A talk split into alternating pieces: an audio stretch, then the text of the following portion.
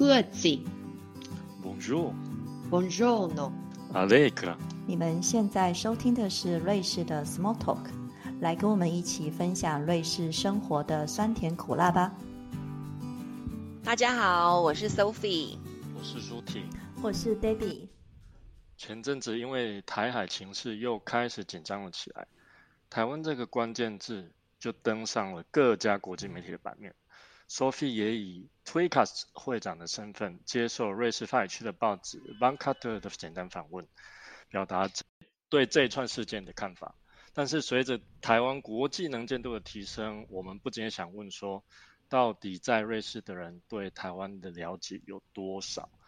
所以这一集我们三个想交换一下自己跟身边的同事朋友相处的经验，然后来听听看说到底一般民众在瑞士对台湾的认识有多多。在这边我们就排除老公老婆男女朋友在外了，都已经走到这步田地了，还对台湾不了解的话，那我看双方都要检讨一下了。是啊，那一开始 Sophie 你要不要分享一下这个被访问的这个经验？嗯，就是这一次蛮很荣幸有这个机会，就可以就是接受访问，跟这一次的台海，呃，当时还没有定位成第四次台海危机的，但是这一次我想应该还蛮清楚的，因为经过了那个军事演习之后，因为带来震荡是蛮大的，那他就。嗯，站在瑞士人的角度问了几个跟这一次两岸情势呃相关的问题，那我们觉得非常荣幸，因为这是一个很好的机会，可以宣传台湾，那也可以让大家知道说现在台湾面临的挑战以及现在的呃状况。然后欢迎大家去看，其实，在我们推卡，如果你对这篇 报道好奇的话，呃，我们推卡的。脸书页上面有中文的翻译。那你们身边的人哦，大部分对台湾了解吗？应该不太了解吧？我觉得如果了解的话，应该是本身他们本身对亚洲有兴趣，亚洲的文化、历史、地理有兴趣，才会知道台湾在哪里。很多人都觉得台湾不就是泰国吗？对啊，嗯、不是吗？每次自我介绍，嗯、他们也都常说哦，台湾，台湾，very good，very good。对呀、啊，哎，可是我我觉得我自己的经验是，我觉得这个情况变少了。我们的曝光度变高了之后，其实我周围的朋友或者是刚刚认识的人，一听到我从台湾来，他们就会直接问跟中国之间的关系，尤其是最近。对，我也觉得，因为我发现我这次出去旅行的时候，我印象很深刻的时候，在塞尔维亚的时候，就在路上，然后就开始聊天的时候，就有人来跟我们讲话。他一听到说：“哎，你是从台湾来的、啊？”就你知道，刚好那时候佩洛西刚来访，然后刚离开，嗯、他们就马上用很呃，我不知道那怎么形容，那种很同情的眼光嘛，或是觉得很不好意思去发问的那种眼光，说：“哦，那你们跟中国的关系还好吗？” 所以就马上就他就 catch 啊，台湾他知道在哪里。然后在土耳其的时候也是，我发现我这次的旅行非深刻的感受到大家对台湾的大概的地理位置稍微有一些概念了，不会再有人跟我说哦，这是泰国吗？各位，这几年是真的比较少了，我必须说，是不是？嗯，所以我们是靠了维基红了吗？嗯，这样讲好像也是、欸，版面这样子。可是你看，连在瑞士，连那个《茨方茨米路腾》的那种那个什么捷运报嘛，他们都在写关于台湾的消息啊，就这件事情。所以我觉得应该透过这件事情让，让真的让台湾稍微的增加一点能见度吧。嗯，比如说我周围的朋友的话，以前我的同事虽然知道我从台湾来的，好像我们也不太会谈。台湾的什么？就如果我不特别提什么的话，他们大家都不会主动问。这一次就是每一次只要有机会说话，大概前面两句就问啊，你们台湾还好吗？跟中国关系没事吗？对，真的。所以变成他们一个蛮关心的话题，我自己也蛮深刻的感受。对啊，我我会觉得说这个字“台湾”这个字对许多人不太陌生了，就不是完全一个没听过的字，但是。他们就算听过这个名字了，那对台湾又有多少的了解或是误解呢？嗯、因为其实问问了他们说，那你知道台湾在哪里吗？其实他们也只是大概知道，就是在亚洲那一边，但是要他在地图指出来，马上找到，可能还是有点难度。我觉得，我也觉得，哎，我觉得我接触的瑞士人或者是其他欧洲人，我觉得对亚洲的认识，除非他们本来就很有兴趣，但我觉得大多数的人对亚洲不是那么的了解，所以恐怕要他们指出在那个地图上的哪里可能有困难吧。嗯，对，我觉得他们好像比较知道那个中国或是日本吧，他们会知道台湾在哪里吗？中国比较大呀，对，就说在中国跟日本的附近，大家就差不多知道那个地方了。他们觉得说台湾他说的是什么语言呢？他们不太清楚台湾的语言是什么。对，因为我常被问说，所以你们在台湾说台湾 e 他说呃，对啊，但是其实 official language 是 Mandarin。然后说哦，所以你会讲中文啊？我那时候就说就说我会讲中文。我说真的，你中文是怎么学的？他说这是我的母语啊。对啊，没错。而且我觉得就是 Taiwanese 台语这个字，有时候。对他们来说也是蛮混淆的。那其实，在台湾内部有人说：“哎，为什么为什么这个方言就叫台语？呃，就就变成它是代表台湾。”对啊，到底到底台语是什么？对不对？台语其实其实它就是福建话的一个分支。嗯，台湾闽南。台湾的闽南语。那然后我跟我朋友讲说：“哎，其实不是每个台湾人都会都会听都会讲台湾意思。”他们说：“啊。”对啊，是，然后他们就更 confused 了。他以为像瑞士吗？每个人都讲瑞士德语的那种感觉。对啊。可是台湾还有别的方言呢，你看还有什么客家还有原住民话。原住民啊，原住民就有十一族啊。好，真的。对啊，像那个之前的红那个斯卡罗，不是很了解。我拜托，那个剧里面就有，我数了一下，大概有六种语言吧。哦，那没有字幕，谁看得懂？真的，真的好。对啊，所以这种台湾这这种多元文化，很其实很多人不知道。那其实我觉得这也是台湾一个很吸引人的地方。那其实我们自己身为台湾人，应该去欣赏、认识各个族群不同的文化。我觉得他们如果要讲到历史的话，比如说就是对欧洲国家的人或者西方人，对于起码我接触的，我觉得他们可能对 国共内战或者是二次世界大战的那段历史，我觉得他们都还有。蛮不错的了解的，就是他们会知道说当时就是国民党输给共产党之后到了台湾，起码他们都知道这件事情，然后还知道那个国民党 KMT，这个是我接触的欧洲人，他们某个程度上还是有理解。觉得可能是因为教育水平比较高吧。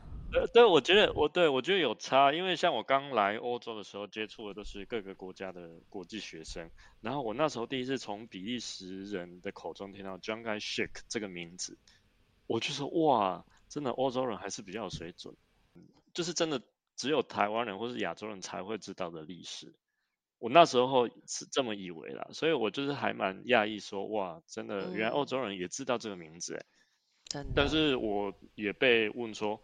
就是现在，因为台海情势的关系，然后中国一直说要统一台湾嘛。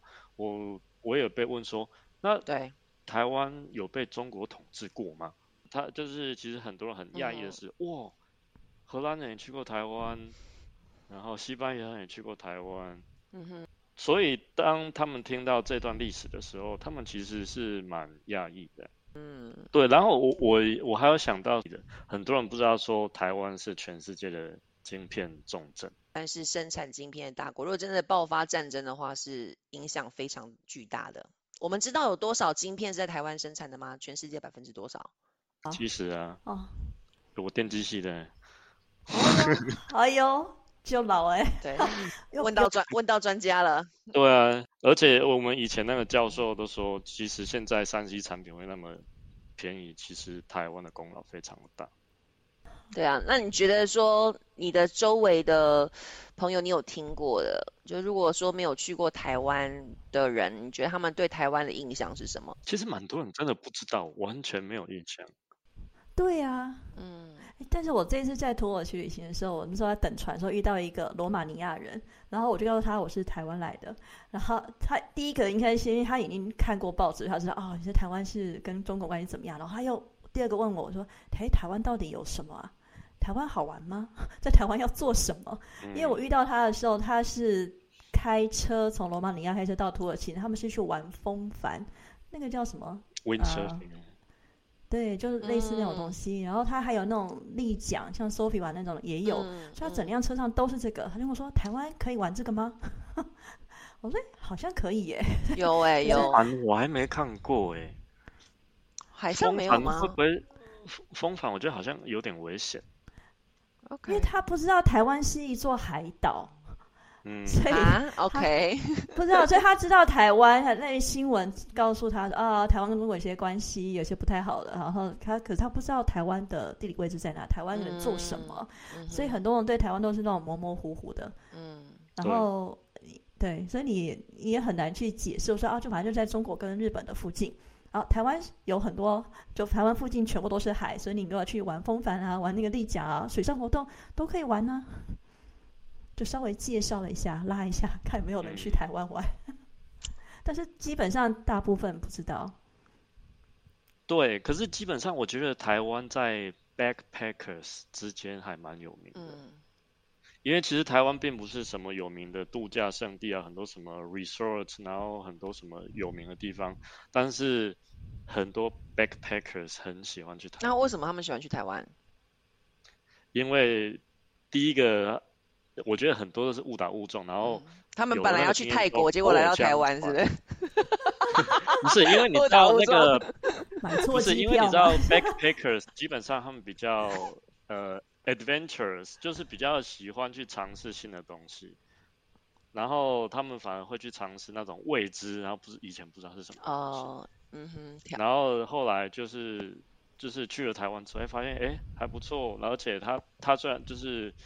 冒险的那种感觉也有，因为那个字也看不懂什么的，然后人又很亲切，然后然后东西也蛮好吃的，然后变成就是在网络就是一些论论坛上面就是有点口耳相传。嗯，哎，这倒是蛮好的冒险的入门款。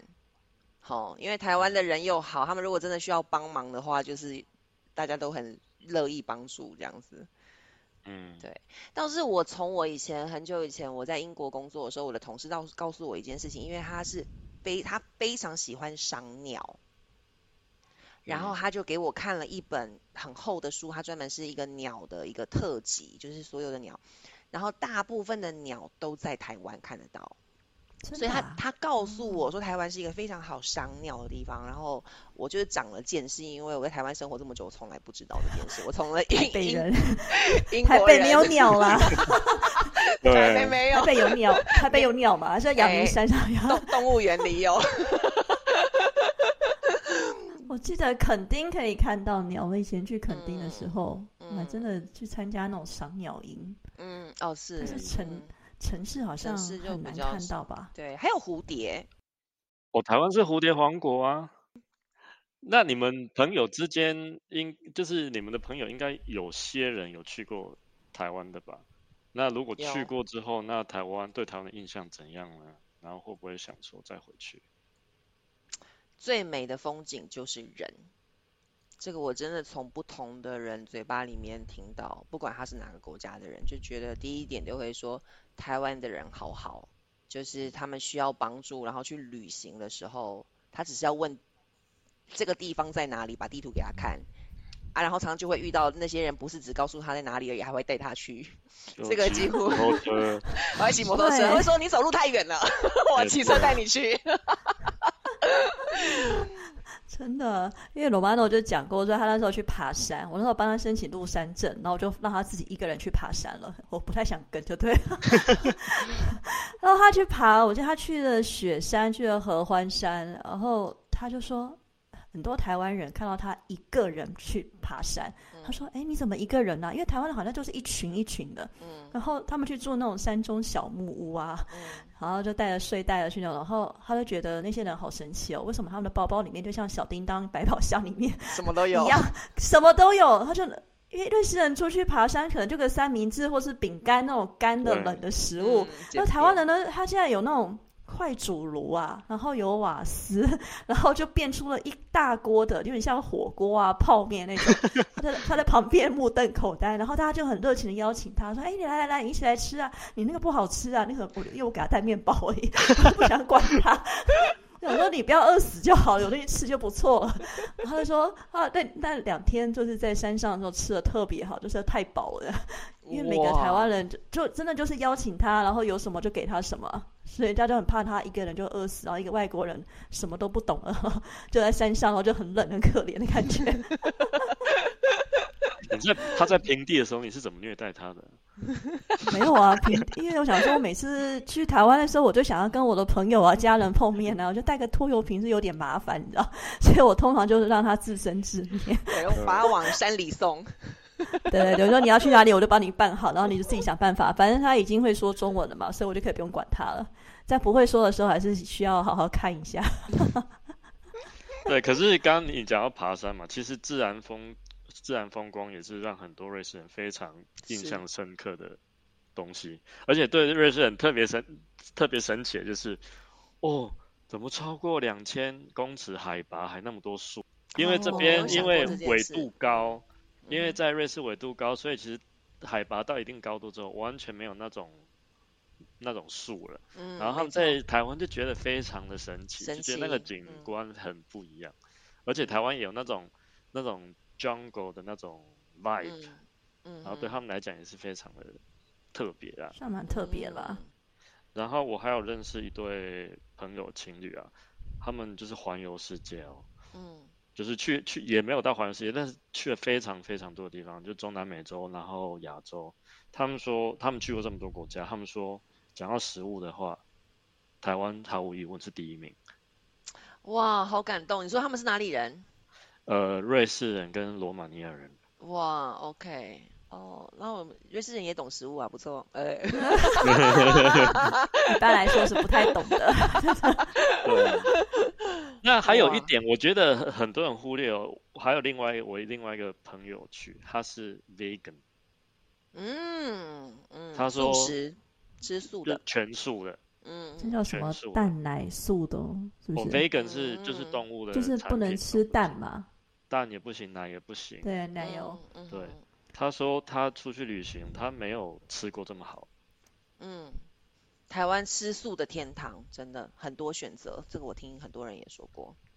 食物那当然没话说啦，那个对我们自己来讲，从小在台湾长大的，住在瑞士这么久也是，所以我一点不意外，因为台湾的食物实在太棒了。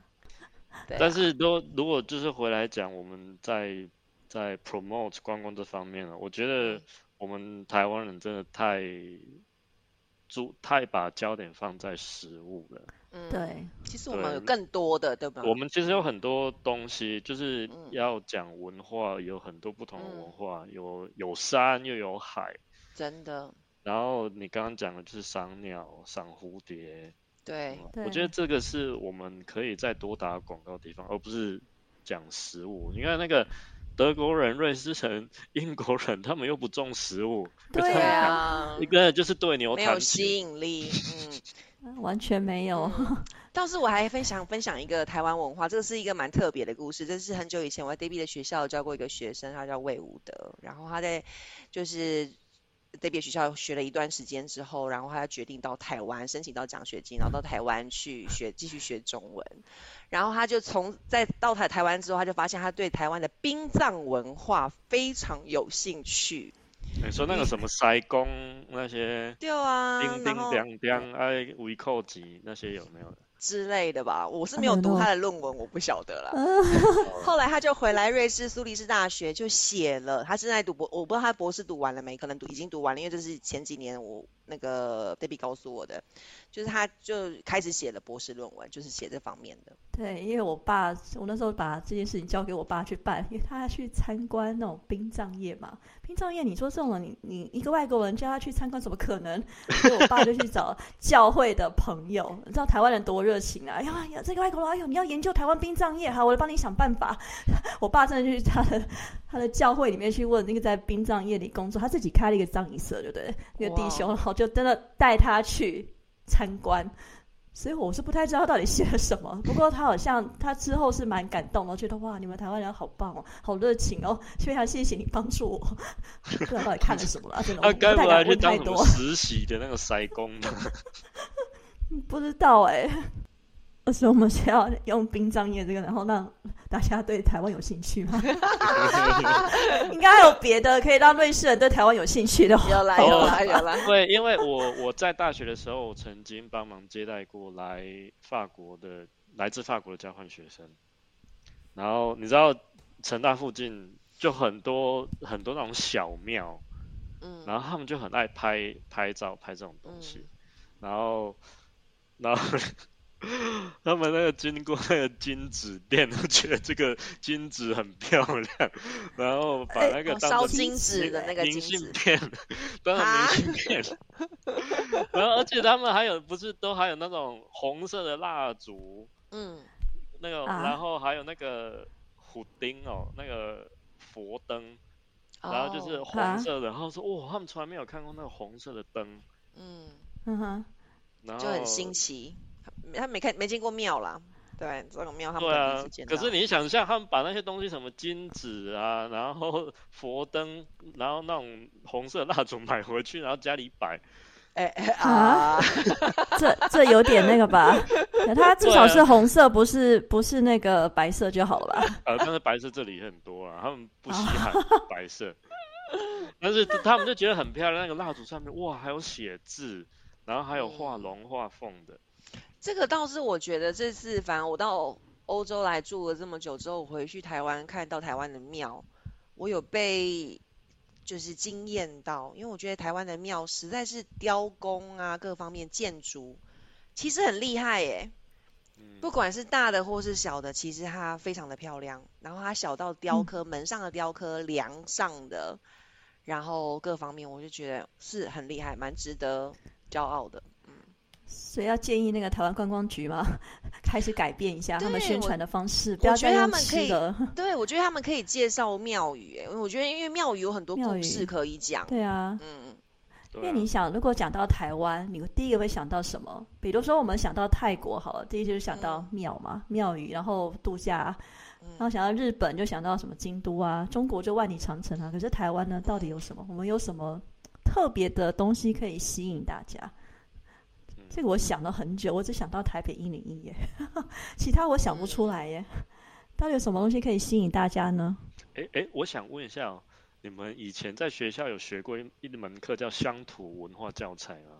哎，你比较年轻，你有学到，我没有。对我们没有哦，我没有学这个，我也没有。所以乡土学了什么？苏婷？对，因为这个他这时候就有。哦，他们就是特别是专注在我们那个地区的文化背景、历史，然后还会有户外教学，然后带我们去看，像所以那些庙啊什么那些故事啊，因为你知道台南的古迹真的是你随便走路跌倒都会撞到一个，所以所以所以我们那时候就是都就是会常就是老师会带我们出去走，然后我那时候也不知道说，哦原来台南也有客家人的庙。就在叫三山国王庙，嗯，然后他就是，然后那时候我们老师也有学，也有跟我们讲述说，哎，那时候为什么客家人在台南这个闽南人是大众的的地区也有一个自己的庙，对啊，然后当然还有很多教堂啊，特别是我们很多私立学校都是当初的传教士来来创办的。而且台湾第一座管风琴就在台南的神学院。嗯，对啊，这些我们当初都有学。啊好了，我们我们没有学过，不知道，所以我对那如果我要学的话，就是学台北。那我就想说，那台北市有什么啊？我们有什么附近？有啊，迪化街啊。哦，迪化街，对对对。哦，果然就是没有学的，就所以讲不太出来。龙山寺，龙山寺在台北啊。对对对，龙山寺。对啊，然后行天宫啊。对，关渡也有。嗯，那台中有什么？台中有好吃的烤肉店。台中好像真的没有什么了。对。有发电厂，火力发电厂。这也没有办法吸引人的。没有。对，可是我我我。我在想，台湾可能呃，台中很很有可能会着重在很多原住民的地方，哦，因为在比较靠山那边就有蛮多南投部落，嗯嗯，对吧？新社那边哦，茶园，我想到了，嗯，茶园在南头那里有很多茶园，嗯然后带过我们的公婆去看过，我还记得，嗯嗯哼嗯哼，对啊，就中部啦。中部那边啊，对啊，因为其实原原住民文化也是很吸引人的地方。那很可惜，我们在学校学的其实都不多啊。那我觉我没有学得，到啊，对啊，那我觉得就是很。对，然后而且我觉得很 棒的是，观光局他们现在有推广一些原住民部落的行程，然后算、嗯也算是帮助他们帮助原住民他们自己认识自己的文化，产生认同感，然后吸引年轻人回来。我觉得这也是蛮不错的。那我就我就会跟想去台湾的朋友们就提这个，我觉得这个是很特别的经验，那连我们台湾人都很早知道。觉得你们嗯应该去。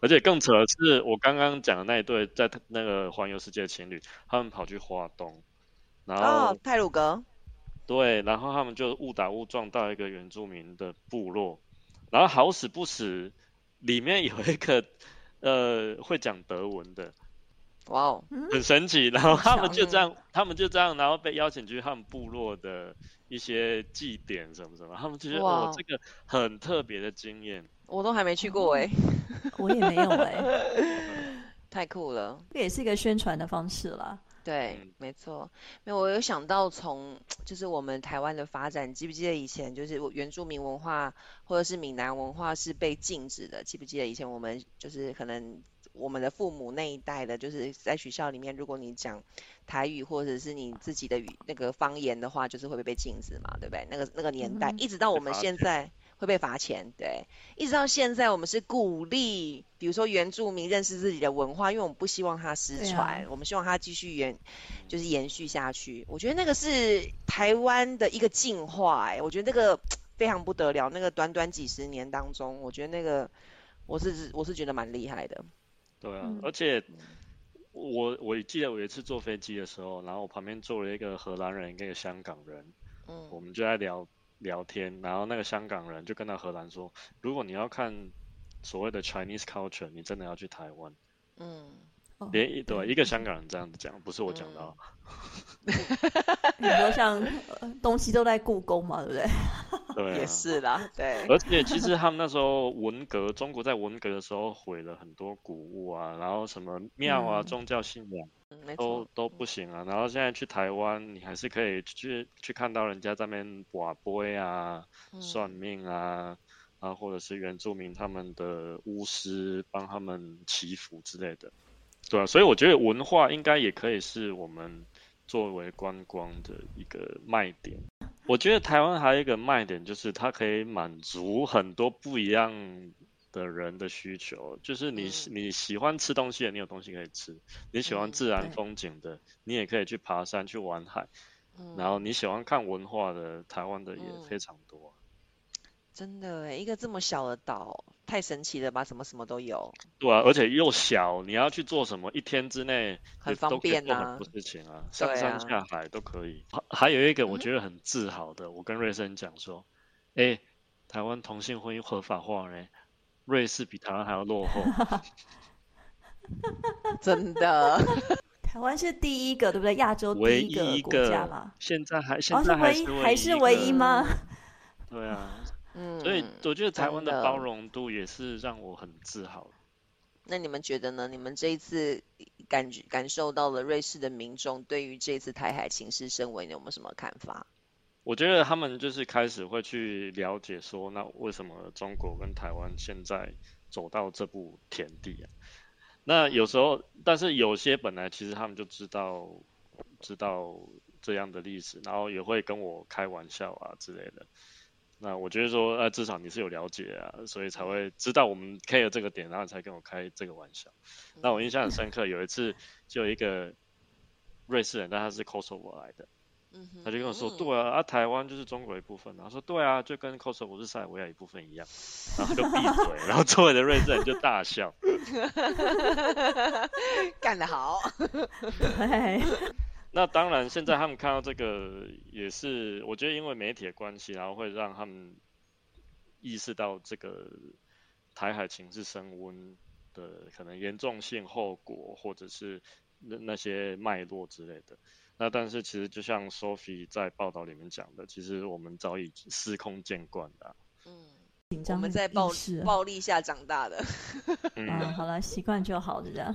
对。卫视民众，我就在想，卫视民众到底在怎么样？因为我可以深刻的感觉到，我们的中文课初级班就好像没有人要学中文了。对啊，怎么会这样哦？对，其实当初。当初乌尔战争爆发，很多教俄文的也受影响。嗯，我觉得也是类似的，但是他们不知道台湾也讲中文。嗯，对啊，我就只在网络上拼命加了很多台湾的 keywords，我不知道他们会不会去看。但是我可以明显感受到，真的学中文的，特别是初级的，当你现在你要学一个新的语言的话，你不会选择中文。这是很明显的感受到，因为以前的话，我们只要一开班，哎，其实很快就满了。但是这次可能新闻爆发到现在，还有像之前的疫情一直到现在，中国的一直在封锁嘛，外国人不能进去，然后中国的民生也不是因为这次才变糟的，像新疆啊、西藏啊这些问题这么多，所以大家对中国这个词的感觉就是不太好，所以真的要来学中文的人也不多，特别是初级的学生。我觉得真的，你要你要加多点台湾的元素。现在热度要蹭的话，赶快蹭。或者已经加了很多啦，可是我觉得很多人还是不知道台湾讲中文是真的。对啊，真的。那讲到这个部分，其实讲华语的人在全世界都是嘛。那在瑞士的华语人士，特别是中国人，他们又怎么看待这次事件？然后平常又是怎么跟台湾人相处的？baby，你你你，因为开语言学校关系，应该接触很多中国人吧？对啊，但是我发现我没有办法跟我的中国老师讨论这些话题，嗯，因为对他们来说，他们应该说中国的洗脑政策嘛，蛮严重的。我觉得你没有办法跟他们讨论这些话题，他们觉得这个。他只相信他们小时候学的吧，所以你跟他讲什么时候说啊，他们知道这个，但是他们就会带过。他会跟我讨论说什么哪个明星啊，或者是说中国的隔离政策啊，然后呃，你没有办法这么直接的问他说你现在对这个有什么看法？他会给你顾左右而言他，不谈觉得说啊我我对。敏感。他说我我没有看新闻呢，我没有关注这些话题。而且跟朋友也是跟中国朋友来讨论的话，他们就大概知道，但你也没有办法想太多。嗯哼，非常有可能立场是完全不同的。那我自己的经验是，基本上这次发生台海这这件事情，我都没有跟我的那个中国的朋友接触，因为我知道只要我们碰面，一定会稍微会提到，一提到就可我们的立场会是不一样的，所以就我很刻意的保持距离。那哦。对，然后那以在这件事情发生之前，我们怎么相处的呢？我就发现这个可好像跟那个年龄段有关系吧。就比如说，可能四十岁、五十岁那一辈的，或者是六十岁甚至更长的，他们的中国就非常喜欢，只要看到是哎台湾的，他们就很喜欢讲政治。然后通常我都不会主动提到这个话题，但是他们。我遇到的蛮多都会主动提到这个话题，结果大概聊前面十分钟之后，应该就不太会继续了，因为发现说 就是很难聊下去，立场完全不一样。所以我我觉得从这边我也发现到一件事情，我觉得很难，就是我们都希望用比较温和沟通的方式，然后都期待能够达到共识。可是我发现这个 gap 非常的大。就是他到底要透过多长的时间，跟多少次，还有多什么不同方式的沟通，才有办法达成共识？真的是，你要看人家愿不愿意跟你沟通啊。嗯，这也是一个问题。对啊，动不动就战南外交，那怎么讲呢？对不对？一 一棒就想把你打趴了，讲话的机会都没有。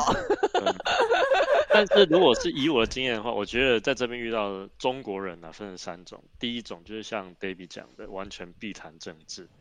那第二种就是非常的爱国，可是这这一类的人，我我其实很少遇到。那第三种，嗯，他们就是非常的挺台湾，因为他们可能他们周边的人有经历过中国政府的一些不好的事情啊，然后他们就讲说和谁谁谁被请去喝茶啊什么什么的，然后就没有回来过了。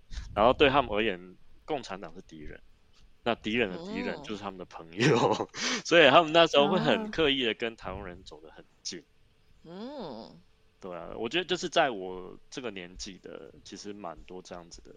中国人，然后甚至有的他们还会 会想要说，哎，你们那国庆酒会可不可以带我去啊？怎样怎样？他们想要，哇哦，很想要去去见识一下，但是合照的时候他们就说不方便，就万一因为他们家人的关系啊，对啊，然后又有国旗啊，对，其实也是蛮多奇葩的，我觉得。哎，我觉得蛮好的，这是很好的方式，就是你知道吗？去影响他们，我觉得很好，非常好。非常欢迎这样子的朋友，如果你们想要参加我们以后的活动的话，非常欢迎。好，那其实我觉得我还想再讨论一件事，就是嗯，在英文没有华人这个字的概念。那常常我们都是讲 Chinese，那其实他讲是 ethnic Chinese，就是你是汉族嘛。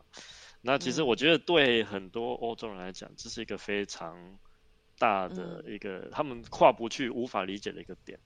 他说，他他会觉得说，哎，啊你是台湾啊你 you you speak Chinese or you originally Chinese，然后怎样怎样怎样。我说，yeah you speak German and you originally German。嗯哼，就是类似这种东西啊。嗯。那有时候讲到华人这个概念的时候，就很难跟他们解释。但是我后来在读那个法语的报道，我发现哦，他们会用一个字叫 Sinophone，就是。翻译成英文就是 Chinese speaking，对，然后我觉得这个字，对我觉得用这个字就是在解释说，就是很多不同华人社会，然后甚至在东南亚或是美国，然后这样子欧洲人他们就比较容易理解。嗯，因为这些国际头条呢，台湾的各个各国的外交员都忙得不得了，拼命接通告。但是外交并不是只有政府官员的事，每一个人都可以做国民外交。从身边的外国人做起，帮助他们更了解台湾。最后，希望大家在留言区跟我们分享自己身边外国朋友有多认识台湾，或者是自己有什么让外国人对台湾感兴趣的好方法哦。那如果你喜欢我们的节目呢，欢迎推荐给你的朋友们，还有按订阅跟分享。那今天的节目就到这里了，谢谢大家的收听，我们下集见，拜拜，拜拜。